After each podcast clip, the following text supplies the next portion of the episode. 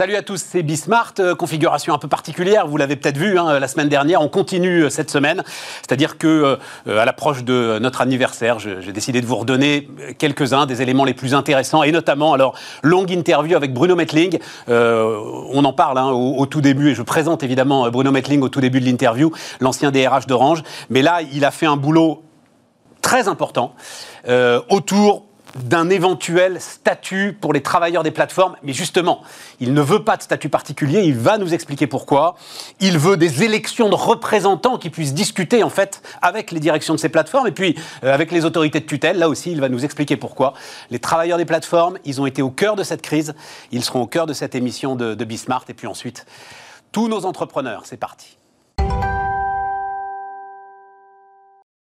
On démarre donc avec euh, Bruno Metling. Bonjour Bruno. Euh, donc euh, je disais ancien DRH et aujourd'hui vous avez monté votre entreprise. Là encore, voilà. à quel âge Bruno? 60 et quelques années quand Voilà, voilà. J'appelle ça les startups de vieux. On en a monté nous, nous aussi. J'appelle ça les startups de vieux. Voilà. Vous avez raison. président fondateur donc du, cabinet de conseil Topix. alors vous avez il y a une dizaine de jours publié, enfin écrit en fait une ordonnance euh, clé en main pour euh, le gouvernement, c'est ça hein euh C'est ça. La feuille de route qu'on avait, c'était vous devez rédiger un projet d'ordonnance clé en main après avoir conduit la concertation qui nous permet de passer à l'action. Il y a eu beaucoup de rapports sur ces situations, sur ces travailleurs. Donc on parle des travailleurs des plateformes. Hein. Voilà, on parle des travailleurs des plateformes. Il y a eu beaucoup de rapports qui sont accumulés, donc de grande qualité. Ben, il y a un moment donné, il faut passer à l'action. Et donc votre rôle, votre job, c'est de rédiger, avec l'équipe qui m'entourait, hein, on était trois, avec Mathias Dufour et puis Pauline Tréquesser, vous devez rédiger l'ordonnance que le gouvernement va déposer. Alors, ça ne veut pas dire que le gouvernement va reprendre à la ligne tout ce qu'on a écrit, mais on lui a remis clé en main une ordonnance après une vaste concertation qui a créé quand même pas mal de, consensus. Alors, euh, démarrons à la limite par ce qui fâche, enfin j'en sais rien, je sais pas. J'ai été, le, truc qui m'a le plus surpris en fait, c'est euh, l'idée d'élection et l'idée, j'ai l'impression, votre volonté, peut-être pas votre volonté, mais la conséquence, de remettre dans le jeu les syndicats classiques. Est-ce qu'en fait il faut des vieux rapports sociaux pour ces nouvelles formes de travail, euh, Bruno c'est un enjeu important. Prenons quelques minutes quand même. Ah, mais on a tout le temps là. Euh, voilà, il faut vraiment prendre un petit peu de, un petit peu de recul. La première chose qu'il faut, c'est que si on veut qu'il y ait un dialogue social digne de ce nom, il faut des représentants, j'insiste, légitimes, pas autoproclamés, de ces travailleurs de plateforme. Pourquoi pas autoproclamés? Parce que la légitimité, elle s'acquiert à travers la désignation par ces travailleurs de qui a la légitimité pour les représenter. Donc, il faut des élections. Le sujet qu'on avait, c'est dans, dans le schéma français, des élections veut dire monopole de représentation des syndicats. Et ça, on a dit non. Donc dans notre proposition, et c'est là qu'il y a beaucoup de modernité, il y aura évidemment élection par ces travailleurs de plateforme de leurs représentants, et pourront se présenter tous ceux, qu'ils soient collectifs de travailleurs de ces plateformes qui se sont récemment constitués, qu'ils soient syndicats traditionnels dès lors qu'ils se sont organisés, à une condition, c'est que les représentants, les candidats, aient effectivement pratiqué ce métier. Ouais, c'est ça. Donc l'idée, c'est qu'on n'exclut pas les syndicats traditionnels. Ceux-ci n'ont pas de monopole comme dans l'ancien schéma de représentation au premier tour. Les collectifs de travailleurs peuvent se présenter et ce sont les travailleurs eux-mêmes, et c'est très moderne, qui pourront choisir leurs représentants. Pourquoi interdire, par exemple, on a, on a rencontré la CGT, a créé un collectif euh, du côté de la région de Bordeaux, qui se sent, euh, les travailleurs se sentent légitimement très actifs par la CGT. très, actifs. Pourquoi ne serait-il pas, ne pourrait-il pas se présenter? À l'inverse, on a rencontré des organisations comme le CLAP, qui ont engagé depuis de nombreuses années une vraie bataille, une vraie, une, vraie, une vraie action pour représenter les intérêts des livreurs. Ils doivent pouvoir se présenter aussi. Donc pas d'exclusion. Je vais vous dire, Bruno, oui, mais qu'est-ce qui va se passer, Bruno? Ce sont des indépendants, ces gars-là. Mais moi, je veux qu'on parle parce que vous avez rencontré des collectifs et puis vous avez passé des heures carrées à, à faire tout ce truc. Donc, ce sont des indépendants. Globalement, ils vont pas aller voter. Globalement, vous allez vous retrouver. En fait, je vais vous dire, hein, euh, je vois ce truc, je vois toute votre bonne volonté évidente, et je me dis, on va revivre la séquence travail du dimanche. Et en fait, on va casser un outil de travail et un outil de croissance. Ça, c'est ce que certains disent. En gros, euh, il ne peut pas y avoir de, dynamique à travers du dialogue social compatible dans les formes traditionnelles avec euh, les, les enjeux économiques et la dynamique de ces plateformes. Moi, je dis non. Moi, je dis que c'est l'inverse.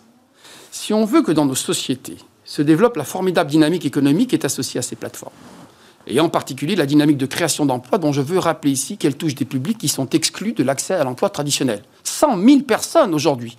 Évidemment, dans des conditions horaires qui sont variables, mais 100 000 personnes, beaucoup d'entre elles, trouvent un accès à l'activité, un job, grâce à cette nouvelle économie. Donc ça, c'est le point positif que ces plateformes apportent. Il ne faut pas le contester.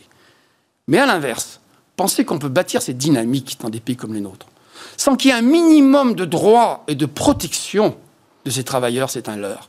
Et donc tout le travail qui était le nôtre, c'est comment à la fois préserver la dynamique économique tout en expliquant à ces plateformes, qu'elles s'appellent Uber, qu'elles s'appellent Deliveroo, qu'elles s'appellent Stewart, on ne peut pas construire en Europe, et en France en particulier, une dynamique économique en étant aussi loin des droits fondamentaux et des protections auxquelles ont droit ces travailleurs. Et donc, pour faire ça, il faut à la fois du dialogue social, renouveler, réinventer, pas le dialogue social traditionnel, il faut à la fois un dialogue social, il faut de la négociation, et il faut à l'inverse, j'allais dire, que ces acteurs euh, aient des, représentants de ces travailleurs en face d'eux. Droits fondamentaux, ça veut, dire, par exemple, alors, mais là aussi, bah, attends, euh, rentrons là-dedans. Vous les avez rencontrés, euh, c'est Uber, Deliveroo, Stuart, etc. Tous. Bon, ils sont dans quelle disposition d'esprit? Ils ont essayé, eux, au fil des années, de mettre en place des dispositifs assurantiels, un dialogue direct et des dispositifs assurantiels divers et variés. Et c'est toute la limite de ce système. Un, ce qu'ils ont fait est parfois intéressant. De ces forums, de ces éléments-là peuvent naître. Mais un dialogue social, une négociation qui aboutit à des droits, elle suppose un équilibre dans la légitimité qui n'est pas aujourd'hui. Quand vous êtes désigné par l'entreprise... Et disons-le dans le rapport de force. Dans le rapport de force. Bien sûr. Il n'y a pas l'équilibre nécessaire à une négociation équilibrée. Et donc, pour qu'il y ait cet équilibre, pour qu'il y ait cette négociation, pour qu'il y ait ce rapport de force, il faut à la fois des gens qui soient investis de la légitimité d'un processus sélectif, on a été désigné par 100 000 travailleurs comme leurs représentants, même si c'est avec un taux faible de participation. Ils ont cette légitimité tirée du fait que des milliers, je l'espère, des dizaines de milliers de, travailleurs des plateformes auront voté pour eux, et face à eux, ils pourront dialoguer avec les plateformes. L'état d'esprit des plateformes, il nous a beaucoup intéressés. Il y a quelques années, on le sait bien, ils considéraient que la forme traditionnelle de plateforme était inappropriée. Ce modèle touche ses limites. L'Europe n'accepte plus, et même les États-Unis. Donc qu'on soit en Californie, qu'on soit à New York. Ils ont gagné le référendum en, Californie. Hein. Oui, je sais, mais à coût de centaines de millions de dollars. Je suis pas sûr qu'ils aient envie de le faire partout. Euh, qu'on soit, en Europe, qu'on soit en Europe, de partout, j'allais dire, on leur dit non. Votre modèle, ne peut, votre modèle ne peut pas se construire sur un tel déséquilibre dans les droits fondamentaux. Et donc, il y a deux façons de faire les droits. Il y a la négociation collective, c'est la voie que l'on a privilégiée dans le cadre de la mission qu'on nous a confiée, qu'Elisabeth Borne, la ministre, nous a confiée. Il y a la négociation collective qui aboutit à de nouveaux droits. Et puis, il y a évidemment euh, l'évolution à travers le statut. Mais en tout cas, ils sont bien conscients qu'ils ne peuvent plus continuer comme avant. Et, l'idée, alors, c'est parce que bah, justement, euh, en Grande-Bretagne, la décision est tombée au moment où vous remettiez d'ailleurs hein, euh, ce projet d'ordonnance de ce tiers statut, d'un élément hybride finalement pour une nouvelle forme de travail. Ça, vous le rejetez aussi, Bruno? C'est le problème clé, et je vais vous prendre quelques minutes. Mais on a tout le temps. Les parce que franchement, c'est un point absolument clé. Il y a deux voies pour assurer ce niveau de droit et de protection qui n'est pas aujourd'hui acceptable euh, donc pour l'acquérir, il, y a deux, il y a deux façons de faire. En gros, parce qu'on ne l'a pas dit, vous définissez ça, le, champ, c'est euh, sécurité sociale minimale, cotisation C'est les repos, c'est les temps de repos, c'est les salaires minimums. Ouais. Euh, c'est évidemment toute une série d'enjeux sur le temps de travail. Aujourd'hui, à Paris, je l'ai vérifié, il faut une cinquantaine d'heures de travail à peu près pour avoir un SMIC net. Quoi. Voilà, globalement. Et c'est à Paris où ça tourne. Et c'est à Paris où ça tourne. à Paris où ça tourne. Ça peut être beaucoup plus. et les jours donnés, à un moment donné, ça peut être beaucoup plus. donc on voit bien qu'on n'est pas sur un niveau satisfaisant. Et je ne parle pas de droit des salariés, je parle de droit élémentaire des travailleurs. C'est très important de le rappeler parce qu'on est sur des droits européens, des principes européens qui aujourd'hui ne sont pas respectés, les droits au repos, le droit à un revenu minimum, etc. Le droit à avoir la capacité à se financer une protection sociale. Le sujet, donc, il y a deux variantes. Il y a la variante, j'allais dire, qu'on choisit certains pays, et il faut y revenir, l'Angleterre, l'Italie et d'autres pays, qui consiste à dire entre le statut de salarié, les droits et les obligations qui s'y attachent, j'ai bien dit aussi les obligations qui s'y attachent, notamment un temps de travail, une loyauté à l'entreprise, etc., etc. Entre ce statut plein et entier de salarié et le statut d'indépendant, qui est le statut qu'ont souvent les livreurs dans beaucoup de pays, on va créer un tiers statut. Exemple type, le statut de worker en Grande-Bretagne, avec des contrats qui peuvent faire zéro heure de travail. Il faut se le rappeler tout ça. Donc là, le choix, il n'est pas entre le statut de salarié, comme certains voudraient le faire croire. Et là, pour le coup, je leur en veux beaucoup, parce que derrière leur soi-disant protection des travailleurs, il y a en fait la mise en place d'un tiers statut qui déstabiliserait de mon point de vue, et en tout cas c'est le point de vue des partenaires sociaux en France, du MEDEF à la CGT, ils ne sont pas toujours d'accord, mais ils sont d'accord sur ce point, un tiers statut. En gros, je, donne une partie des droits, et du coup je n'ai pas les mêmes obligations qu'un salarié classique et indépendant. Nous, notre conviction, c'est que la France a refusé ce tiers statut. Peut en parler. Mais en tout cas, quand, quand est-ce qu'on a refusé ce tiers eh ben, statut je peux vous dire que les partenaires sociaux unanimes, Est-ce quand que le ministre leur a posé est-ce la que question, le million et demi d'auto-entrepreneurs sont pas en train de construire ce tiers statut justement, Bruno on peut y revenir, mais ce million et demi d'entrepreneurs, ils adhèrent fondamentalement au statut d'indépendant. pour Ouais. La grande majorité d'entre eux. Donc, ce statut d'indépendant, c'est aussi des droits et des obligations. Donc, la, la logique est la nôtre, et, et- et j'insiste fortement. Elle est de dire entre détricoter le statut de salarié pour faire un tiers statut, ce dont, de fait, ceux qui sont légitimes aujourd'hui pour représenter les entreprises et les salariés ne veulent pas, Ah oui, parce que ça fragiliserait, à votre avis, l'ensemble des salariés. Fondamentalement, c'est ça le Ah grand oui, risque, c'est qu'on oui. crée une brèche. Oui, et c'est ce que nous ont dit les syndicats, en particulier les syndicats. Ils nous ont dit, si vous avez le tiers statut, vous créez une brèche et les entreprises vont massivement transférer Si du statut et s'y engouffrer. Et donc nous, on est contre le tiers statut. Je comprends. Et donc, si vous voulez donner des droits et des protections à ces travailleurs indépendants, mais je vais y revenir, ils ne sont pas tous dans le même sac, les travailleurs indépendants, je vais y venir dans un instant. Vous choisissez l'autre voie, qui est celle qu'on préconise, qui est celle que la ministre nous a demandé de privilégier, qui est le droit de la négociation collective, avec évidemment des représentants légitimes, des accords sociaux, et s'il n'y a pas accord, le cas échéant, intervention de la puissance publique pour permettre d'acquérir ces droits. Alors après, vous me dites, mais finalement, tous ces indépendants qui choisissent à leur place? Ils sont en train de construire Alors, quelque chose. Tout, absolument. Donc il faut assumer ce statut d'indépendant. Et d'ailleurs, entre nous, dans les concertations qu'on a fait, les représentants des collectifs de VTC, par exemple, nous ont pas demandé le statut de salarié. Massivement, ils n'étaient pas d'accord. c'est d'accord. Les, VT les livreurs, certains nous ont demandé un statut, de, mais ils ont dit ce qu'on veut, c'est qu'ils aient le choix. Donc il n'y a pas de partisans en France réellement du statut, j'allais dire, obligatoire de salarié. Je le dis tranquillement en passant, c'est pas neutre, c'est quand même eux qui vivent ces réalités au quotidien. Donc la voie qu'on a privilégiée, c'est comment la négociation collective, le dialogue social, allait leur permettre d'acquérir ce minimum de droits et de protection, j'insiste lourdement, parce qu'aujourd'hui le compte n'y est pas, et c'est très problématique, comment ils allaient acquérir ces droits sans forcément passer par la case changement de statut? Et donc c'est à l'intérieur des indépendants. Un mot sur le statut d'indépendant. Parce qu'en fait, le statut d'indépendant, et ça je crois qu'il faut se le dire, il y a deux grandes catégories. On ne peut pas mettre tous les indépendants dans le même sac. On rappelle que le statut d'indépendant, il s'applique aux professions libérales. aux. La réalité du statut d'indépendant, c'est qu'il y a ceux qui sont réellement indépendants dans le sens où ils ont la capacité à négocier, grâce à leur expertise, à leur niveau, leur prix, leurs tarifs, leurs conditions d'emploi. Et puis il y a ceux qui sont indépendants, mais dépendants économiquement. Et c'est en particulier ces travailleurs de plateforme. Ils n'ont pas le rapport de force, soyons clairs, qu'à un indépendant pour négocier. Donc, il fallait, à l'intérieur du statut des indépendants, et c'est un point très sensible, parce qu'en particulier, évidemment, le MEDEF et d'autres organisations patronales attirent l'attention sur les, les conditions d'une concurrence loyale. Donc, ces indépendants-là, ces travailleurs des plateformes, sont à l'évidence dépendants de ces plateformes compte tenu, j'allais dire, de la réalité de la relation sociale et du rapport de force. Et pour eux, il est assez logique de prévoir, bien qu'indépendants, les conditions de négociation collective. C'est un petit peu compliqué. Même si. Non, non, bon, je crois que c'est très très clair. au Vous l'expliquez très au clairement. bout du bout, Même si on est dans des grandes villes, et notamment à Paris, sur un rapport d'offre et de demande qui n'est pas forcément défavorable aux indépendants, justement. Euh, C'est vrai. À Paris, quand il pleut, et d'ailleurs on voit les tarifs bouger, c'est c'est assez passionnant quand même. hein. Tout à coup, il pleut et tout à coup, vous allez être payé le double pour la même course. Il y a là aussi fois- quand même des rapports qui, qui peuvent être en faveur Alors, de il l'indépendant. y a des moments dans lesquels, effectivement, le travailleur de plateforme peut voir rééquilibrer les termes de sa prestation. Mais vous savez ce qui pose problème, fondamentalement? C'est que pour la même course, quasiment dans les mêmes conditions de, Ouais. de temps, vous allez du jour au lendemain, sans comprendre pourquoi, connaître une variation. Pourquoi sans comprendre pourquoi Vous savez très bien parce pourquoi que, ils non, non, non, non, non, non, non, parce que la complexité, parce que les éléments qui sont rentrés en ligne de compte, parce que le nombre de livreurs présents à ce moment-là pour des raisons diverses et variées va considérablement varier. Et donc, je pense qu'un des enjeux de la négociation, en tout cas, ils nous l'ont dit, c'est de mieux comprendre les mécanismes et de pouvoir donner leurs sentiments sur Ouais. les mécanismes qui président à la fixation des prix. Il ne s'agit pas de... Voilà, donc... euh, Modalité de partage d'informations et de dialogue incluant la transparence, la lisibilité et l'évolution des, des algorithmes. Mais enfin ça, ça c'est le cœur du secret euh, des affaires, le fameux secret des affaires de l'ensemble de ces plateformes. Elles peuvent pas l'ouvrir comme ça. Non, elles ne peuvent pas non plus penser qu'on peut impunément faire varier de 30-40% du jour au lendemain, changer les règles du jeu, comme ça peut être le cas sans conséquence pour les... pour- La météo est très importante dans ce métier. La météo, d'accord. est très très Fondamentalement, qui peut se passer à l'autre bout de l'Atlantique. Je vais vous donner un exemple qui est, qui est- qui est- qui est très illustratif. Ce que nous ont dit ces travailleurs collectifs, on n'a pas été le vérifier, mais ce qu'ils nous ont quand même expliqué, c'est que euh, du jour au lendemain, on leur a proposé, il a été décidé de leur offrir une assurance santé, euh, souscrire des assurances privées santé Absolument. pour améliorer leur protection sociale, Tout qui est fait. franchement un des points les plus critiques.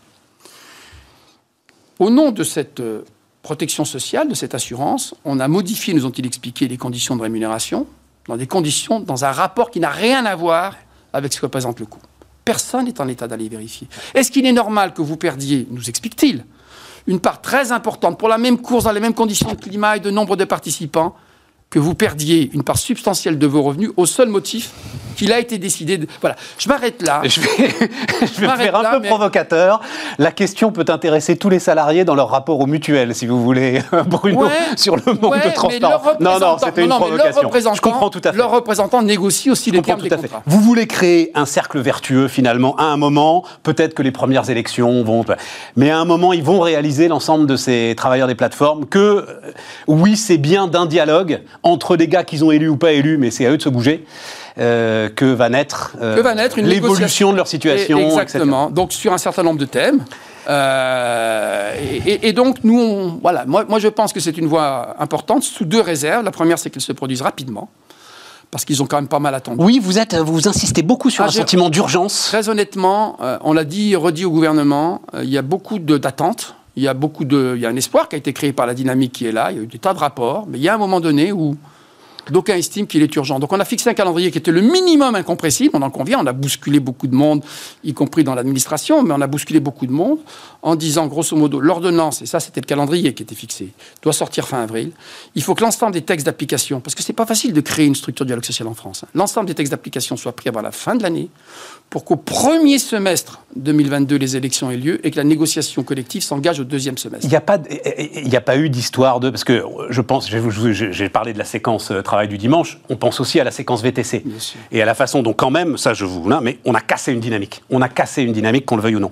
Euh, il n'y a pas l'idée euh, d'un diplôme, d'une formation, enfin de l'ensemble de ces éléments-là qui, euh, à chaque fois, sont quand même, on s'en rend compte, notamment avec les VTC, sont un moyen en fait de raréfier l'offre, quoi, de contrôler l'offre. De contrôler, de raréfier l'offre. Non, on n'en est pas. On n'en est pas. Et, ça casse des dynamiques d'emploi. Donc soyons clairs, c'était pas dans le champ de notre dynamique. D'accord. Et au contraire, moi je suis de ceux qui pensent. Il y a un, exemple qui est très intéressant dans les échanges qu'on a eus. Euh, c'est l'exemple de Just Eat. Just Eat a décidé de salarier ses livreurs. Ouais.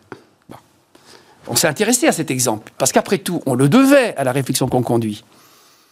Quand on creuse le modèle Just Eat, qui est très intéressant par ailleurs, d'abord, c'est leur droit de vouloir faire la différence à travers un statut social amélioré. Moi, je dis bravo, ils cassent. Il y a une dynamique, la régulation sociale, c'est ça.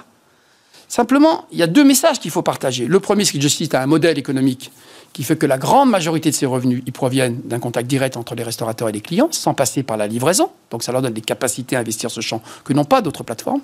Et puis le deuxième élément, c'est que ce qui est intéressant, c'est que quand les livreurs rejoignent Just Eat, il y a un processus de sélection, d'identification, qu'il faut que beaucoup d'entre eux renoncent à l'accès euh, à travailler pour Just Eat parce qu'ils n'y trouvent pas leur compte en termes de contraintes, d'horaires précis, etc. Vous voulez... je, le dis avec conviction. Non, mais Pourquoi? Parce que... Ce que m'a dit l'un d'entre eux, il m'a dit, en fait, ce sont eux les vrais esclaves les livreurs salariés de Just Eat J'en sais rien. en tout cas, ça peut être perçu comme ça par les indépendants. Exactement, ça veut dire, voilà. Donc moi, le message que je que, que, que, que j'adresse, c'est on doit pouvoir exercer ce métier de livreur.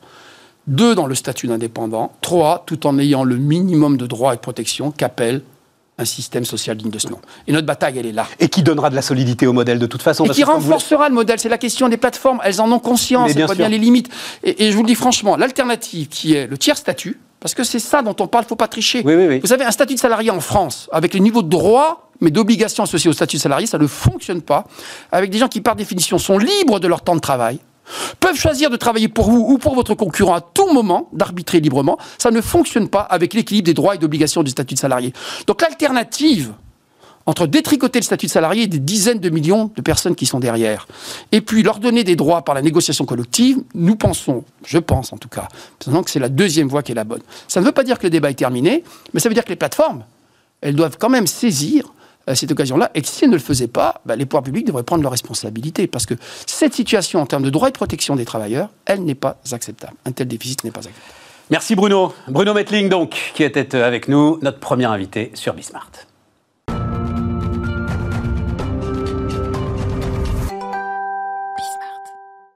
Marie Degrand-Guillot est avec nous. Bonjour euh, Marie. Bonjour. Et donc euh, directrice déléguée, donc on dit, alors maintenant c'est la nouvelle vie du compte Nickel. Euh, mais on dit plus compte nickel, on dit nickel maintenant. Exactement, nickel tout court. Pourquoi vous avez enlevé compte Je sais pas, c'est plus simple, plus efficace. Il fallait que, il fallait qu'on marque les esprits plus, euh, plus fortement. Donc voilà. Alors vous savez quand euh, des fois, pardon, hein, je, mais en même temps j'ai fait cette chaîne, donc je fais un peu ce que je veux. et, et, des fois, vous avez des jeunes journalistes qui vous disent mais c'est comment vous faites une interview, comment vous préparez une interview, etc. C'est quoi le sujet? Et le sujet, en fait, le sujet, c'est qu'est-ce que tu veux savoir? C'est-à-dire, si tu reçois quelqu'un et qu'il n'y a pas quelque chose que tu veux vraiment savoir ou vraiment comprendre, alors ne le reçois pas, parce que ça ne va pas marcher. Mhm. Et donc, il faut vraiment que tu aies ça en tête. Qu'est-ce que tu veux savoir? Qu'est-ce que tu veux comprendre? Et, il faut parler de ça. Voilà. Et ensuite, tu prépares pas des trucs dans tous les sens, ça sert à rien. Bon. Et moi, ce que je veux savoir et ce que je veux comprendre... Oh, non, mais soyez pas inquiète. Hein. j'attends, j'attends. C'est toujours très bienveillant. C'est Normalement, une boîte comme Nickel, compte Nickel, on a raconté sa croissance, on a raconté son histoire. Euh, Hugues Lebret, il est venu euh, nous voir, enfin, on, a traversé des épisodes euh, de tempête avec Hugues ensemble. Et quand une boîte comme ça est rachetée par une banque comme BNP Paribas, normalement, en fait, elle n'arrive pas à maintenir cette dynamique. Donc, Marie, comment est-ce que vous faites pour maintenir, et est-ce que vous arrivez à maintenir la dynamique d'une boîte qui est née dans la tempête je trouve que c'est une super question. Mais oui, la bonne question. Exactement, et qu'on m'a pas encore beaucoup posé. Et effectivement, euh, je pense que la relation avec notre actionnaire, elle est complètement fondamentale dans le succès qu'on est en train de, de vivre. C'est-à-dire que euh, c'est très facile, je pense, pour les banques aujourd'hui de racheter des fintechs assez chers et en gros de les envahir avec leur processus, euh, leur gouvernance, leur conformité et de les étouffer. Et c'est pas du tout ce qui se passe avec nous ce qui est très important, c'est que ce rôle et cette relation entre Nickel et BNP Paribas, on est sur une ligne de crête. On joue ensemble euh, à l'équilibriste, mais on le fait par magie de manière assez remarquable. Et en gros, aujourd'hui, on arrive, Nickel, à être très indépendant. On choisit notre stratégie, on choisit nos produits, on choisit notre marketing, on est même sur nos plateformes IT dans le monde bancaire. Mais on est euh, euh, bah, on a un conseil de surveillance, on a un actionnaire qui nous suit de près et on bénéficie de toute l'expertise, de la puissance de feu d'un groupe bancaire comme ça, notamment sur les sujets peut-être un peu moins sexy, dont on parle un peu moins, mais pourtant fondamentaux, que sont la conformité, le juridique, les risques, la sécurité. on va se tutoyer, hein, Marie. Tu rigoles. La conformité, c'est, c'est comme ça que les banques ont essayé de tuer euh, le compte nickel c'est d'abord en l'attaquant sur la conformité, en disant c'est un outil de blanchiment, euh, en disant vous respectez pas l'ensemble des règles qu'il faut respecter. Ben non, c'est au cœur du truc. Euh, Bien sûr, mais la conformité c'est au cœur des sujets de, des opérations de nickel. Première chose, juste parce que tu fais une petite parenthèse et puis qu'on se tutoie du coup. la, nickel et les fraudeurs. Je pense que c'est très important de se rendre compte qu'avec des outils digitaux comme ceux qu'on nickel en main, on est capable de mettre en place des dispositifs de lutte contre la fraude, de lutte contre le financement du terrorisme et de lutte contre le blanchiment qui sont d'une efficacité inouïe ah, par rapport à ce qui est possible dans les banques traditionnelles. Première chose. Donc ça, c'est mis à part. Quand je dis qu'on apprend... Comment ça, comment ça? Attends, non, j'ai pas, j'ai été, j'ai trop vite écarté. Tu dis par rapport à ce qui est disponible dans les banques traditionnelles D'une efficacité, parce qu'on a une agilité. Tu es toi plus efficace ben, dans je, la... Je pense, par exemple, nous, notamment, on a toutes nos données on a encore un modèle simple, on a un produit unique, on a une complexité, on n'a que 6 ans. On n'a pas dit il y a euh, combien, de, combien de millions de membres Chez Nickel, on a 1,8 million de clients, on ouvre à peu près 40 000, plus de 40 000 comptes tous les mois, donc on a une croissance phénoménale. Mais l'avantage, c'est qu'on a un produit simple, c'est un compte courant avec une carte. On est uniquement sur payer, être payé, et on n'a que 6 ans. Donc la complexité qu'on a, euh, qu'on a engendrée est encore toute relative. Et toutes nos données sont au même endroit, accessibles de, la, de toutes nos équipes. Quand vous êtes une entreprise centenaire, bicentenaire, même plus même plus récente, mais quand même pas de 6 ans. Vous avez différents systèmes qui s'empilent, la donnée n'est pas accessible, c'est très compliqué d'avoir une vision de bout en bout d'un client de toutes ces transactions. Nous, tout est, tout est accessible. Donc en fait, nos équipes de conformité, elles ont une capacité d'analyse et d'autonomie qui est gigantesque par rapport à ce qui peut être fait euh, chez, d'autres acteurs. Donc ça, c'est le premier sujet. Et alors là, pour le coup, quand même, il faut le dire, c'est-à-dire là, il n'est plus question de rigoler parce que euh, vous contaminez BNP Paribas. Et, non, mais il n'a jamais été question de rigoler. Oh, et c'est le sujet de tous les sujets. Non, non, non, non, mais comme, en fait, à un moment quand même, mais je la connais avec, intimement, vous pouvez pas savoir ah, à quel point je la connais, votre histoire. en tout cas, l'histoire de Nickel. À un moment, quand même, quand vous êtes dans une aventure de croissance et dans une histoire de croissance, vous pouvez faire Euh, Zoom avec la sécurité par exemple, et le fondateur de Zoom a reconnu qu'ils avaient déconné et euh, clac clac clac, on a vite euh, verrouillé ce qu'il y avait à verrouiller. Il y a eu un moment comme ça aussi dans l'histoire de Compte Nickel, où à un moment on est sur une telle croissance qu'il y a des trucs auxquels on n'a pas fait gaffe et on les verrouille très très vite. Bon d'accord, mais voilà. Mais en tout cas, Je referme la parenthèse. Ok, je mais je veux juste quand même préciser qu'on est depuis le début dans un marché régulé. Si vous, vous connaissez Hugues, vous connaissez nos fondateurs, Tout à fait. ils ont, mis un- ils ont remis un dossier de 4000 pages pour avoir l'agrément.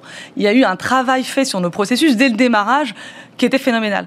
Et aujourd'hui encore, on s'améliore, on apprend. Et d'ailleurs, les fraudeurs sont en, perpétuelle cré- créativité, et il se trouve que nous aussi. Sauf qu'on a des gens qui adorent euh, bah, trouver ce qu'ils vont inventer, et eux, ils adorent trouver les solutions.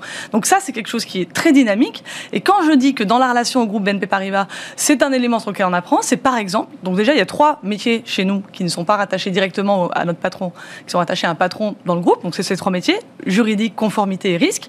Quand je dis qu'on apprend, c'est que ça fait des années que le groupe BNP Paribas, comme les autres groupes bancaires, bah, sont exposés à ce niveau de risque. Donc on apprend énormément pour ensuite intégrer ces schémas de fraude ces- et ces niveaux de sécurité dans nos systèmes et donc apporter le meilleur service à nos clients. Marie, euh, alors d'abord j'ai bien aimé la façon dont tu as dit notre actionnaire, c'est-à-dire tu te considères pas, toi, toi t'étais, enfin t'étais pas euh, dans l'histoire Nickel avant le rachat à BNP Paribas. Non, Et t'étais chez BNP Paribas et t'as été détaché auprès de Nickel ou Pas du tout. par- euh, T'es rentré direct Nickel sans Moi, passer ouais, par la case. BNP Paribas. Moi, je, viens du monde associatif. Je dirigeais une grosse ONG qui fait du microcrédit euh, dans une équipe fabuleuse et j'ai rejoint Nickel parce que je suis convaincu de l'impact de cette entreprise pour les Français en général. Alors, et dans la clients. croissance de Nickel et dans le succès de Nickel, Ouais. il y a aussi, il y avait aussi une communication quoi. Il y avait aussi, c'est quand même, c'était la banque sans banque. Euh, il y avait, enfin, encore une fois, Hugues, c'est lui qui m'a donné les chiffres de la façon dont les banques, à travers les découverts, sont en fait, enfin, la banque coûte trois fois plus cher à quelqu'un qui n'a pas d'argent qu'à quelqu'un qui a de l'argent. Globalement, c'est à peu près ça le sujet, hein, avec les découverts, avec bref. Et, et- Hugues, dénonçant d'ailleurs ces banquiers qui poussent d'une certaine manière à la consommation et au découvert les plus fragiles et les plus faibles. Tu peux plus communiquer sur ce terrain-là, toi, aujourd'hui. Oui, alors donc, bah, bon, Hugues est un talentueux, euh, brillantissime communicant, et je pense que quand on n'existe pas, exister contre fait énormément de sens. Pour faire émerger une entreprise comme Nickel, se dire tiens, je vais taper sur qui Sur les gens qu'on aime d'ailleurs d'habitude globalement assez bien taper dessus, ça pourrait être porteur de porteur porteur d'une notoriété spontanée qui soit très forte. Et je pense que ça a été très malin de le faire comme ça, parce que l'objectif d'une entreprise qui, a- qui veut changer autant les choses et autant le quotidien des Français, c'est de se faire connaître le plus vite possible. Donc la communication, c'est fondamental. Aujourd'hui, on est contre personne. Aujourd'hui, on a 1,8 million de clients, on a 5800 buralistes partout en France. 5800 buralistes, ça veut dire qu'en 6 ans, on est le troisième réseau de distribution de concurrents en France, en couverture du territoire. Donc, on est contre personne, on trace notre route, on est en train de devenir européen, ça va sûrement pas s'arrêter là. Et donc, on n'est pas anti-banque, on n'en a pas besoin. N'empêche que, je tiens à le dire, parce que Bismarck, là, euh, défenseur des banques, si les banquiers ont un refuge, c'est ici. N'empêche que les frais d'intervention, c'est un scandale. Voilà. Alors depuis, d'ailleurs, ils ont été Oui, mais plafonnés, mais, je- c'est quand même un scandale invraisemblable. Mais juste pour ce point-là, donc là c'était juste sur le côté de la com. Ouais. Sur nos clients, ils n'ont pas changé. On a un tiers de nos clients et on est fiers de tous nos clients. Un tiers de nos clients qui ont un historique bancaire hyper compliqué, qui ont été fichés et qui avec nous veulent juste vivre leur vie tranquillement, à gérer leur argent, acheter, dépenser. Le deuxième tiers, c'est des gens qui payent cher la banque. Et comme tu le disais, le compte courant, c'est 215 euros par an en moyenne pour les Français. Si vous gagnez, vous faites partie des 20% des Français qui gagnent moins, vous payez jusqu'à 400 euros. Pourquoi? À cause du découvert. 40% des Français sont en dépassement d'autorisation de découvert tous les mois. Donc c'est pas juste euh, quelques populations, c'est Et ils énorme. ne le sont pas par hasard. Exactement. Ils le sont aussi parce que les banques qui auraient parfaitement les moyens de stopper ces découvertes beaucoup plus tôt ne le font pas. Le modèle économique des Je- banques, c'est celui-là. euh, je, je commente. Je, je- je- je- Je, je le maintiens. Bon, très bien. Ça n'est pas un débat. Mais Voilà. en tout cas, on a, on a toujours ce tiers-là. Et, pour, pour nos clients, vis-à-vis de ce, de ce tiers de clients, l'objectif, c'est de reprendre le contrôle, comprendre combien ça vous coûte. Ça. Et en oui, gros, parce qu'il faut le préciser, il n'y a pas de découvert euh, possible. chez hein. nous, il n'y a Euh, pas de découvert. Ça coûte 20 euros l'année. Puis ensuite, c'est à l'acte, selon ce que vous allez faire. Donc, en moyenne, ça coûte 65 euros par an par client. Ce qui, en gros, vous fait diviser par, euh, par 3, 3,5 le coût, le coût. Donc, ça, c'est énorme. Et puis, le dernier tiers, c'est des comptes secondaires. Euh, et là-dessus, on se bat plutôt avec les autres néobanques. C'est vous avez vous voyagez beaucoup. Bon, en ce moment, on voyage plus trop, mais euh, bah, on, a, très peu de frais à l'étranger. Vous l'achetez sur Internet et pas risquer votre salaire. Vous prenez un compte dédié. Ce genre de compte. Donc, c'est important de redire que nos clients sont les mêmes que ceux que tu évoques et que 60% de nos clients nous utilisent comme compte principal. Et c'est vraiment ça notre stratégie. Euh, pourquoi est-ce que, alors c'est, c'est en corollaire, pourquoi est-ce que les grandes banques, alors il se trouve que tiens, le patron de Shine, racheté par la Société Générale, est venu euh, récemment, j'ai parlé de ça avec lui aussi. Pourquoi est-ce que les grandes banques n'arrivent pas à créer ces trucs-là? Pourquoi est-ce qu'elles n'arrivent pas euh, à créer les, les, les néobanques? Parce que tu dis, euh, on est la première euh, néobanque euh, de France. Non, c'est Bourseau quand même la première, c'est Boursorama. Ah oui, mais parce que dans, dans, dans l'étymologie de néobanque, c'est plutôt les banques qui sont nées en même temps que nous. Boursorama, je suis d'accord que. Bah oui, mais ils étaient en avance sur tout le monde. Oui, oui, c'est la première banque en ligne, je suis d'accord. Non, non, mais ils ont un service diversifié. En fait, bon, C'est la seule fois où une grande banque a réussi à créer en fait euh, moi je pense qu'il y a des exemples de success stories qui sont un objet de disruption. intra- intrapreneuriales. Ça existe. Mais il n'y en a pas. Mais il n'y en a pas énormément. Hello Bank, c'est quand même pas, je vais pas te mettre en porte-à-faux, mais c'est quand même pas le, le- le truc qui révolutionnait, qui révolutionne le service bancaire. Mais je pense que c'est très compliqué dans les marchés réguliers notamment de réussir à, à créer l'énergie et le souffle pour la disruption. C'est très compliqué très vite dans les, dans les, dans les banques puisqu'elles ont les régulateurs et elles ont énormément de responsabilités vis-à-vis de l'économie. C'est très compliqué de se dire allez, je donne les clés du camion. Montre-moi un projet et euh, ça va détonner. Moi, je pense que c'est quasiment impossible. Par contre, en tant que dirigeant de banque, bah, vous pouvez être, euh, vous pouvez complètement repérer euh, les startups qui euh, qui font, qui ont du, qui ont un, qui ont un avenir prometteur et réussir à leur faire un espace qui soit très protégé. C'est le cas chez nous. Voilà, c'est ça. Et je pense que le rachat de BNP Paribas par Nickel est exemplaire, et on devrait faire des études de cas sur ce truc-là. Ça a été fait en 7 jours. C'est aussi une rencontre entre des hommes, notamment Thierry Laborde qui était sur le plateau il n'y a pas très longtemps encore. Absolument. Et aujourd'hui, on bénéficie vraiment de l'accès à toute l'expertise qu'on veut dans un groupe bancaire où il y a plein de gens brillants, forcément comme dans toutes les entreprises, et la liberté d'action dont a besoin une entreprise si jeune comme la nôtre. Donc ça veut dire qu'au sommet, alors pour le coup évidemment Thi- Thierry Laborde, directeur général adjoint, hein, qui est euh, ouais. en charge de, du retail en fait en Europe, hein, je crois que c'est ça, Exactement, voilà, et ouais. qui donc euh, a euh, Nickel dans son périmètre, enfin c'est même lui qui a, qui a euh, négocié le rachat. Ça veut dire quand même qu'il a dû mettre des murailles au- autour de vous et de dire à tout un tas de gars euh, N-2, N-3, etc. Vous y touchez pas, vous les laissez tranquilles euh, et que vous-même vous êtes en capacité de temps en temps de décrocher votre téléphone et de dire euh, Thierry tu peux calmer machin parce que euh, il est en Oui, mais je de... pense que c'est un peu moins coercitif. L'ambiance de travail est quand même, est quand même globalement assez, Oh assez non, il y a détendue. des histoires de pouvoir, il y a toujours des histoires bien de sûr, pouvoir. mais bien sûr que c'est que c'est fondamental, euh, que, que ce rôle-là est fondamental. Mais aujourd'hui, il est très intégré. hein. Aujourd'hui, on rencontre euh, n'importe quel N-2, vous dites, on Ouais. rencontre n'importe quelle personne, ce discours est intégré. Il me dit, nickel, j'adorerais bosser avec vous, mais surtout, euh, J'ai pas le droit. je- je- si si, euh, qu'est-ce que je peux faire Mais si tu veux pas, c'est pas grave. Ouais. C'est- intégré dans la culture, ce que je veux vous dire. Donc c'est pour ça que je dis que c'est un petit miracle et que ça mérite de faire une étude de cas. On attend à avoir Bus- Business Review pour, pour leur expliquer comment, comment ça s'est passé. Et donc, fallait forcément quelqu'un qui vienne, d'où le parcours, fallait forcément quelqu'un qui vienne du dehors, alors à ce moment-là, pour euh, réussir ça. En tout cas, aujourd'hui, à la tête de Nickel, euh, dans l'équipe de direction, on est clairement euh, pas que des banquiers. Euh, donc, il y a. y a- Toi, le- autour de toi, ils sont tous. euh, Donc, il y, il y a- en a qui viennent quand même de l'univers BNP tout Paribas à fait. ou- Aujourd'hui, Thomas Courtois, qui est président de Nickel, c'est un 100% BNP Paribas. Mais. BNP Paribas, c'est faire grandir des ovnis. Parce que Thomas, il est aussi fou que nous tous dans ce collectif-là.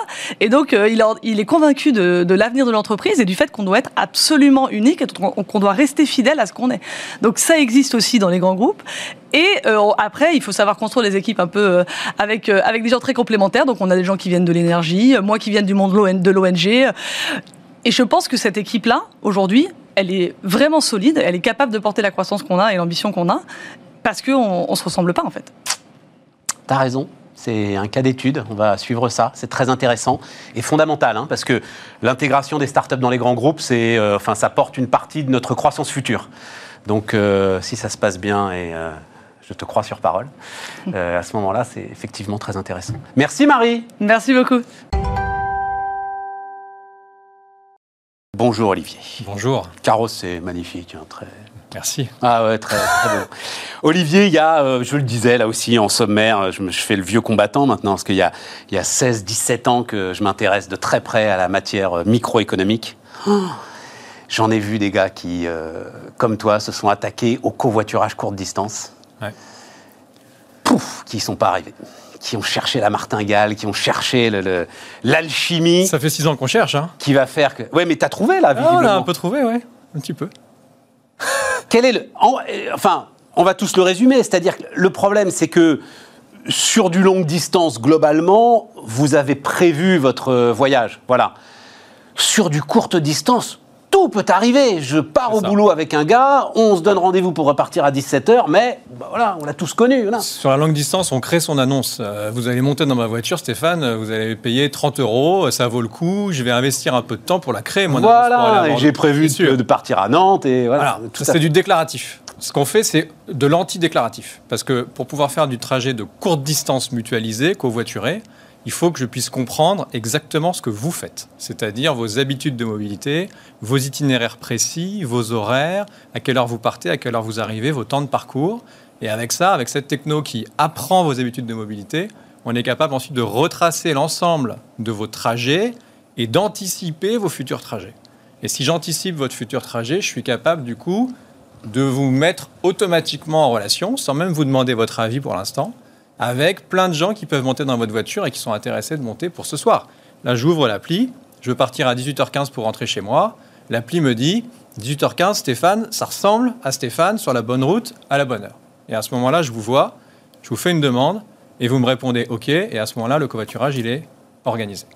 Et en faisant ça, du coup, vous allez percevoir 2 euros, 2,50 euros sur votre trajet sans avoir eu à vous organiser. Alors, c'est pas grand-chose, 2 euros, 2,50 euros, mais à la fin du mois, Faut juste que je te donne l'accès à mon smartphone en permanence. alors pas du tout, parce qu'en fait, Mais moi, ça me gêne pas, hein, euh, tu peux. Hein, ça, mais... je sais, mais en fait, vous allez surtout me donner votre consentement RGPD au Ouais, début. ouais. Et après, à partir du moment où j'ai votre consentement RGPD, effectivement, j'ai une boîte noire que Bah, mon associé c'est- avec mon a smartphone construit. que tu- Exactement. Bah oui. Et avec le smartphone, mon associé, euh, qui est un ancien de chez Criteo, qui connaît par cœur le sujet de la data science, va récupérer ces données-là et a créer un algo qui apprend ses habitudes et qui match automatiquement les gens. Voilà. Ben, oui, c'est ça. Il y a déjà le tracing, enfin ce que Google nous envoie tous les mois, qui est quand même assez bluffant. Moi, Ouais. À chaque fois, je me dis waouh. Euh, et, et, enfin, si on l'accepte évidemment. hein. Et, et- et derrière, oui, c'est toi, c'est l'outil de prévision en fait qui est le ça. vrai. Alors c'est aussi la détection, parce qu'en fait, comme on le fait sans le GPS, parce que ça consommerait beaucoup trop de batterie du téléphone, on récupère vos traces de géologue grâce à de la triangulation Wi-Fi ou GSM, c'est-à-dire des choses qui sont dites bruitées. Et quand c'est bruité, ça veut dire que c'est un peu, c'est pas très précis. Ouais. D'ailleurs, on a développé des algos qui nettoient ça, qui se disent OK, là j'ai certains points, et en faisant tout ça, je comprends qu'il est plutôt sur la 13 ou il est plutôt sur la nationale 118 à telle vitesse, etc. Comment tu sais que je suis sur la nationale 118 Mais Olivier, mais enfin, enfin, l'enjeu en termes de rentabilité, Pour il l'entreprise. est là. Ouais, parce que ça, tout ce que tu nous décris, c'est quand même de l'investissement, c'est de la matière grise, c'est très intéressant. Tout ça, c'est Tu- hyper amusant au début. On a démarré ça, on était trentenaire avec mon associé, on a fait ça comme un projet d'étudiant en se disant on va essayer de développer le covoiturage avec une nouvelle technologie, on va s'amuser à ça. Après, est devenue la partie plus compliquée, c'est-à-dire qu'il a fallu trouver un modèle économique sur ce truc-là. Et non, non, mais attends, d'abord, il faut des capacités de calcul, parce que, si t'as- parce que moi et trois copains à suivre, euh, ok, mais 400 000 personnes euh, Ah, des gens en permanence en temps réel, On a des gens qui s'appellent Google et qui ont des serveurs en Allemagne. Oui, oui, ça coûte- un- Qui, qui sont un boulot euh, tout à fait remarquable avec des machines virtuelles. Qui ça coûte des sous, qu'on faut que tu ailles chercher de la rentabilité, là. Faut, euh, effectivement, il faut d'abord avoir des gros investisseurs qui nous suivent et qui acceptent de prendre ce pari. On les remercie parce que dans le domaine du covoiturage, il y a déjà d'autres acteurs, n'est-ce pas? Donc il a fallu venir, euh, certes, si on est sur un marché qui n'a rien à voir avec le covoiturage de longue distance, il a quand même fallu nous faire confiance. Là, on vient de faire rentrer la Commission européenne, notre capitale, et la Massif. Euh, mais depuis longtemps, on avait Aglaé Ventures ou euh, Aster. Ou Parce que, FR. attends, c'est tellement, il faut, faut juste le dire d'un mot, euh, euh, Blablacar, Ouais. qui est quand même le truc. Eux-mêmes, en fait, ils ont renoncé. C'est-à-dire, ils, ils créent un truc qui s'appelle Blabla Lines. Je ne sais pas d'ailleurs si ça marche, mais qui sont en fait des transports en commun de covoiturage. C'est-à-dire, c'est à toi à aller te greffer, ce qui n'est pas idiot d'ailleurs. hein. Euh, tu sais que tu n'es pas loin d'une ligne ou Mmh. d'un gars qui va passer, tu vas aller au point de rendez-vous. Mais la rentabilité que vous cherchez, elle se situe dans les grandes collectivités locales et les grosses entreprises qui achètent du transport public à des Transdev, des Keolis, des RATP et des SNCF tous les jours. Et ça coûte 20 milliards d'OPEX chaque année en France. 20 milliards. 10 milliards en Ile-de-France et 10 milliards en dehors de l'Île-de-France. Donc ça, c'est un marché énorme qui consiste globalement à subventionner du transport public, ce qui est très bien, hein, le transport public. Mais entre la ligne 1 du métro parisien, qui comprends. est quasi rentable parce qu'elle est toujours pleine, sauf en ce moment, mais quand les Japonais, les Chinois, les Américains vont revenir, elle sera quasiment toujours pleine, elle est très efficace, cette ligne. Par contre, si vous êtes dans un bus très loin de Paris, en grande couronne francilienne, malheureusement, ce bus coûte cher à produire. Ce trajet non, non, bus ça, coûte cher. ok, mais est-ce qu'elles auront le choix, euh, Olivier? C'est-à-dire que euh, la taxe transport, elles la paieront de toute façon. Elles peuvent transférer, elles peuvent dire. euh, Les entreprises. Valérie Pécresse peut lui dire non, non, moi je paye carrosse, je vais pas payer le STIF. Alors non, mais Valérie Pécresse, effectivement, elle perçoit le versement mobilité de l'entreprise euh, privée en question. Néanmoins, ce versement mobilité, il peut être investi dans autre chose que du bus quasi vide. D'accord. Et ça, c'est extrêmement optimisateur, puisqu'en fait, financer un trajet de covoiturage, c'est-à-dire le trajet de Stéphane, la moitié du coût de votre essence, ou même la totalité de votre essence, ça va être 2 euros pour faire 20 km. Alors que si je dois payer le- le- l'amortissement du bus, la maintenance du bus, le salaire du chauffeur, les charges du chauffeur, l'essence du bus, Donc, ça va me coûter 10 à 20 fois moins cher que du covoiturage. dans ta 20 fois plus réflexion, dans ta réflexion, c'est l'organisme de transport lui-même, ou en l'occurrence, si on parle de l'Île-de-France, le STIF, qui va lui-même, en fait, dans sa réflexion, se dire tiens, carrosse, c'est pas idiot, on va leur donner un peu d'argent. C'est ce qu'on pousse depuis des années et c'est ce qui est sorti l'année dernière dans la Super loi d'orientation de mobilité. Article 15 dit vous pouvez, en tant qu'autorité organisatrice de la mobilité, c'est-à-dire région ou aglo, Madame Pécresse, vous pouvez payer, acheter des services de covoiturage comme vous l'achetez à Transdev, Keolis ou autres, des services de euh, mobilité type bus, tram ou autre. Est-ce que le télétravail met pas tout par terre? Le télétravail est un facteur d'ouverture d'esprit pour les gens qui deviennent beaucoup plus flexibles sur leur mobilité ou non-mobilité. On avait fait une étude il y a deux ans. Bonne réponse. Ils nous ont répondu on fait plus de télétravail que la population générale, nos utilisateurs. On s'est dit mais en fait, parce que ce sont déjà des gens ouverts à la flexibilité. Il n'y a rien de pire que de prendre sa voiture tous les matins pour aller bosser et de jamais penser à faire autre chose. En fait, si je commence à télétravailler, mon épouse aussi, on va peut-être se poser la question de revendre la deuxième voiture parce qu'en fait, euh, au final, on en a peut-être moins besoin. Et si pour tous les, euh, tous les mercredis, on va tous les deux au travail, ben, si on n'a plus qu'une seule voiture, je vais peut-être chercher une alternative. Ça va rendre les choses peut-être plus compliquées pour toi euh, à calculer, là, dans tes algorithmes d'habitude. tout à fait, ouais. Mais moi, effectivement, télétravailleur, ça me donne plus de flexibilité parce que je suis jamais à 5-10 minutes près, finalement, par rapport. euh, Exactement. Ouais, c'est ça. Je peux. Exactement. Et ça fournit des solutions donc aux collectivités, mais aussi aux gros employeurs. On bosse avec Airbus, par exemple, qui va acheter des lignes de transport à Transdev, euh, 5, 6, 7 lignes de navettes privées. C'est très bien, mais ça fait des lignes structurantes en étoile. Or, tous les Toulousains qui bossent à Blagnac n'habitent pas sur ces lignes-là. Il y a évidemment plein de gens qui vivent euh, tout autour. Donc, il faut créer un mode de transport complémentaire et qui, idéalement, fait ce que j'appelle du rabattement. Ce qu'on appelle du rabattement, c'est-à-dire vous, vous proposez un bout de covoiturage, puis un bout de transport public. Euh, ce qui permet d'augmenter le, euh, la- le taux de remplissage des lignes de transport. Et plus ces lignes de transport sont remplies, plus elles sont euh, optimisées et, et- et rentables. Voilà. Donc c'est un- C'est un- passionnant, Olivier. Et maintenant, c'est la course à la taille, c'est-à-dire ça, ça marche. Plus tu auras de gens, plus tu auras de propositions de transport, plus t'auras- Enfin voilà, après, c'est C'est un ça. cercle vertueux C'est ça. qu'il faut démarrer. On a créé l'outil technique. Ensuite, il faut développer la masse critique. Aujourd'hui, on a 400 000 utilisateurs. C'est bien, mais il faut aller beaucoup plus loin pour vraiment avoir de la masse critique partout.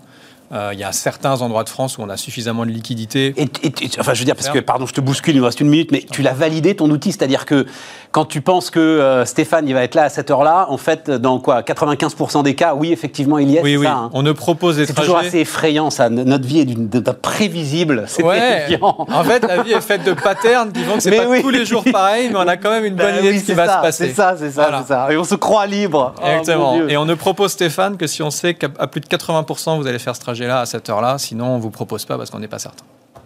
Et le fait qu'on s'entende bien, ou etc., ça rentre aussi en ligne de compte Ça rentre en ligne de euh, compte parce qu'on va effectivement se noter, et puis plus on covoiture ensemble, plus bah, du coup on va remonter, Et etc. voilà, Mais ce qu'on cherche à éviter, c'est que Stéphane soit obligé de covoiturer avec Olivier tous les matins et tous les soirs. Parce que la vérité, c'est que même si on s'entend bien, vous n'avez peut-être pas envie d'être Ouais. tous les jours dans ma voiture, n'est-ce pas? Oh, vous avez pensé à tout. Ah, non, c'est passionnant. Passionnant. Voilà. Bravo. Donc, on chapeau, vous trouve euh, plein de gens différents pour covoiturer en fonction des jours. Ça s'appelle Caros. Allez, on repart. On repart avec alors un autre phénomène beaucoup moins complexe, heureusement, que euh, les prix de l'électricité. Antoine Leclerc, salut Antoine. Bonjour Stéphane. T'es le premier à en avoir parlé, euh, Antoine, euh, du live shopping.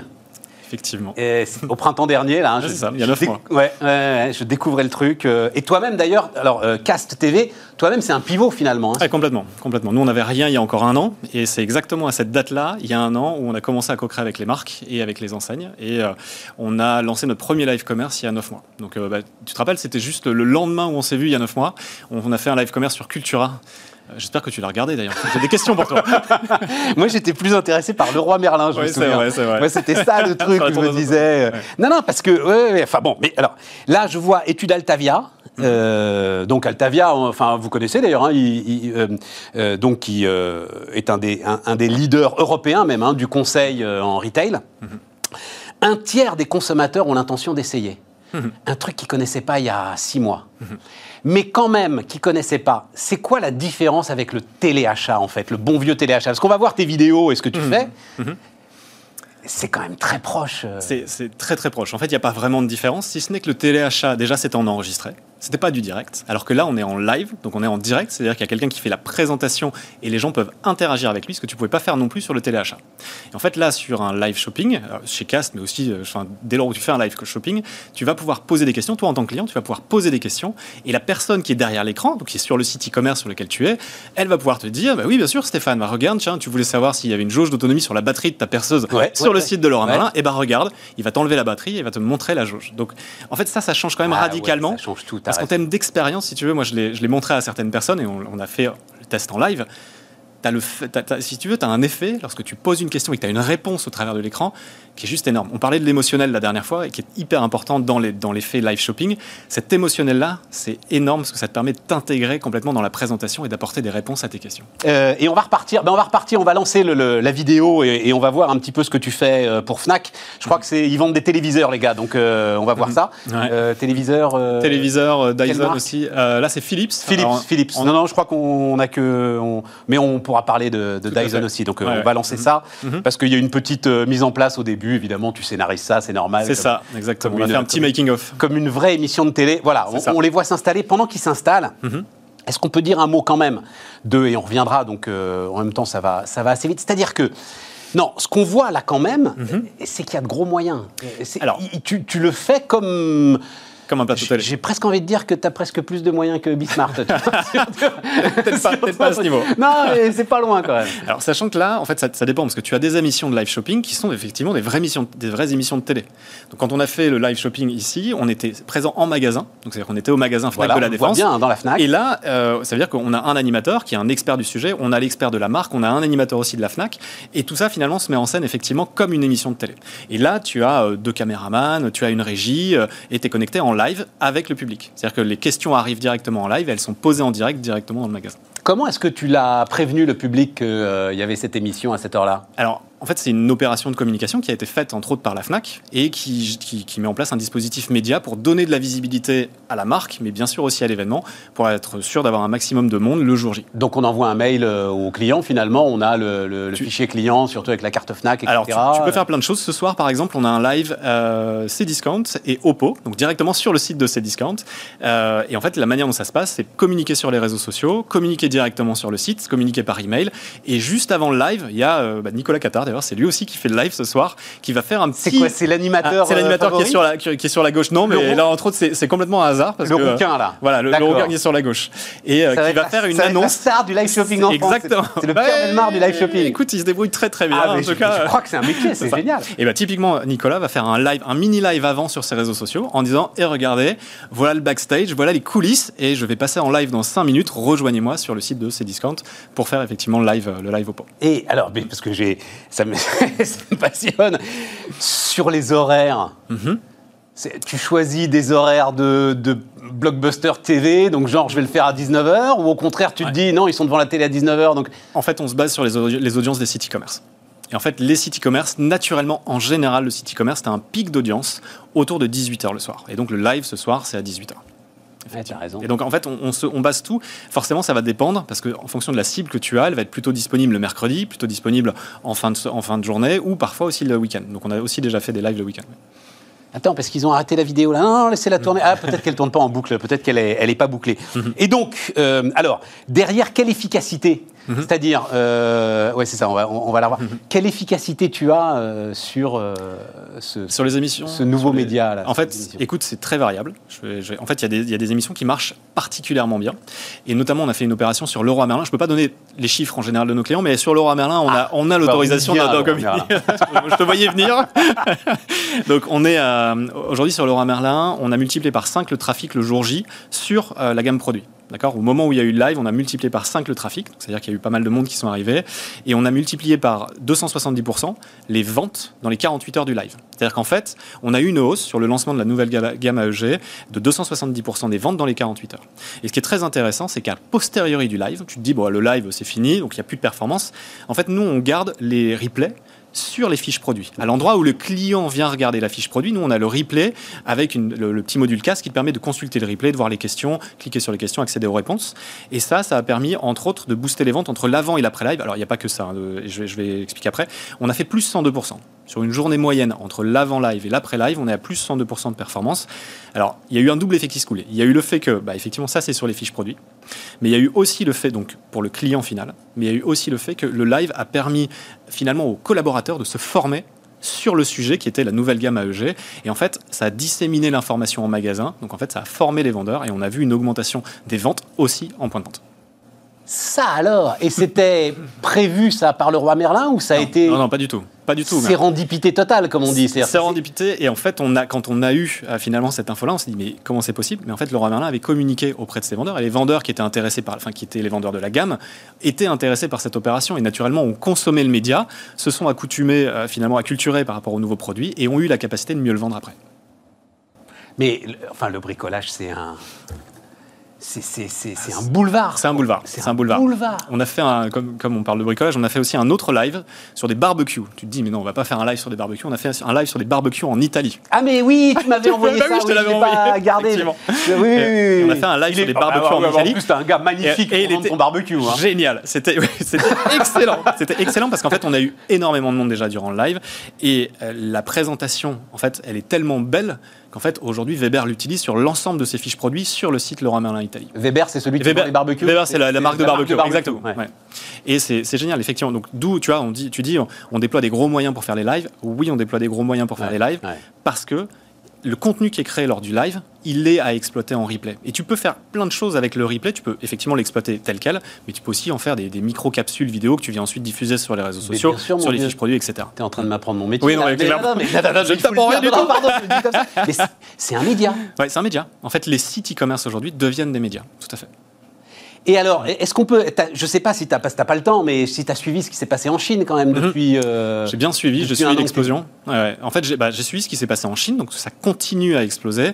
Et d'ailleurs, là, il y a eu un article euh, super intéressant qui est sorti avec. Euh, c'est qui? C'est Ximba, un, très gros influenceur chinois qui a fait, je ne sais pas si tu l'as vu cet article, mais 250 millions d'euros en 12 heures de stream.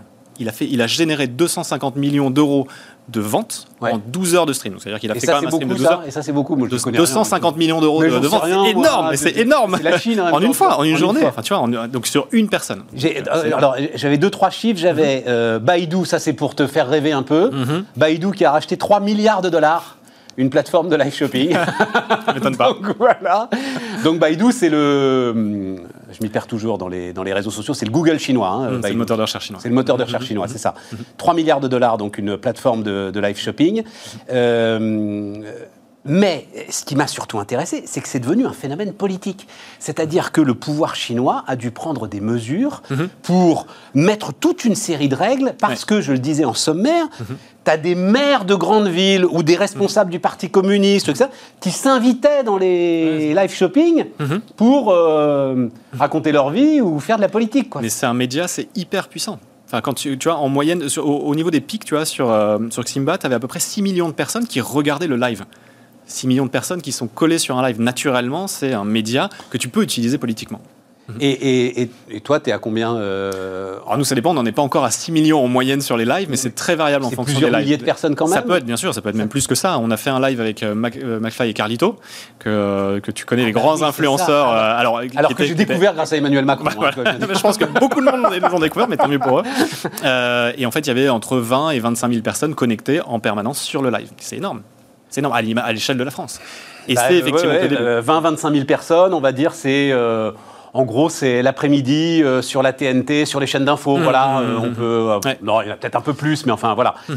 c'est, oui, oui, c'est des, bah, des audiences. Ça commence à devenir pas honteuses déjà pour les petites chaînes de la TNT. Voilà. Mais il y, a Olivier Garcia de, de, Fnac qui avait justement sorti un barème avec. Il cumulait les audiences des, des live streams qu'ils avaient fait, donc des live shopping qu'ils avaient fait, et ils arrivaient dans les top télé finalement juste en cumulant l'ensemble des live streams qu'ils avaient fait en termes d'audience. Donc oui, ça a un poids énorme et naturellement l'audience va dépendre de la capacité que tu vas avoir à communiquer, de la qualité de ce que tu vas faire et aussi de l'influenceur, donc des personnes qui vont présenter les, les produits.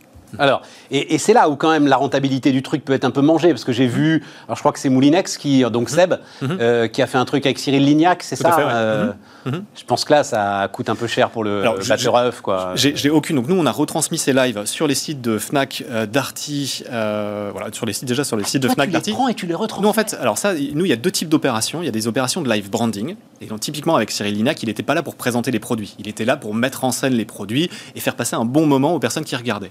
Donc ça, c'est ce qu'on appelle des live branding très haut dans, pour les e-commerçants dans le funnel d'achat.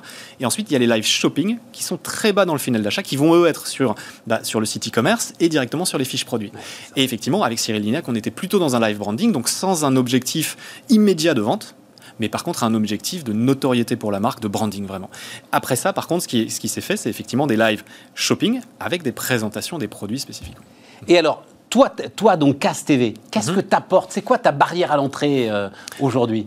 Alors, ce qui, est, assez drôle, juste, euh, je, fais une parenthèse, mais on s'était vu il y a 9 mois et on n'avait pas fait de live stream à l'époque, on n'avait pas jamais fait de live commerce. Et là, ce qui est assez drôle, c'est qu'on a fait le live Cultura, on a fait le live Laura Merlin, et à partir du moment où on a fait le live Laura Merlin, on a eu le droit de communiquer sur les chiffres, et en fait, la France s'est animée.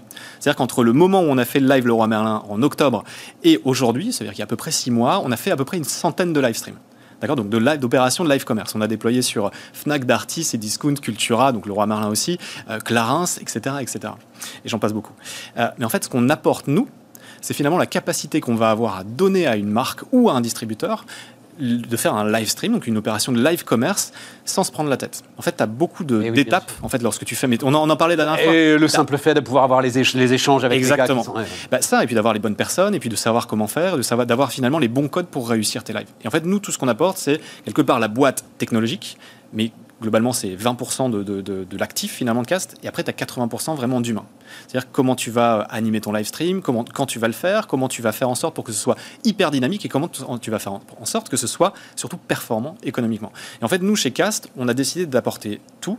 Pourquoi? Parce qu'on est à la base une, boîte techno, hein. enfin, on est, une, une start-up technologique ou une entreprise technologique, et donc on fournit un actif technologique pour permettre de faire des live streams, enfin du live commerce, mais on fournit surtout, on a décidé de fournir aussi l'expertise et l'accompagnement et l'écosystème, tout simplement parce que le marché n'est pas encore mature. Et donc, il faut accompagner les clients, il faut accompagner les marques, il faut accompagner les distributeurs pour, permettre pour, devenir finalement activateur du sujet. Mais as parfaitement. Enfin, la techno, ça se rattrape toujours. Le savoir-faire, l'expérience, mhm. tout ce que tu vas accumuler là, mhm. ça, ça se rattrape pas, ça. Mhm. Enfin. Non, c'est clair, clair. Si, tu continues, toi, à accumuler derrière, euh, c'est.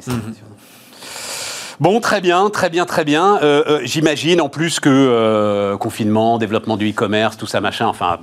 Bah, c'est l'explosion. On a gagné. On, pense qu'on a gagné à peu près entre 5 et 6 ans de maturité des clients aujourd'hui par rapport au live commerce. Donc, c'est, enfin, si tu veux, nous, l'impact, euh, il est extrêmement fort, sachant qu'on a, enfin, c'est un pivot d'activité. Hein. donc, je te disais, quand on s'était vu la dernière ah, fois, on était quand même, au, on était quand même au bord du dépôt de bilan avant avec le Covid, avec la Covid. Euh, et en fait, finalement, le fait d'avoir fait ce pivot aujourd'hui, ça nous donne des perspectives qui sont complètement différentes. J'en suis ravi. Antoine Leclerc, donc, euh, fondateur de CAS TV, notre invité sur Bismart.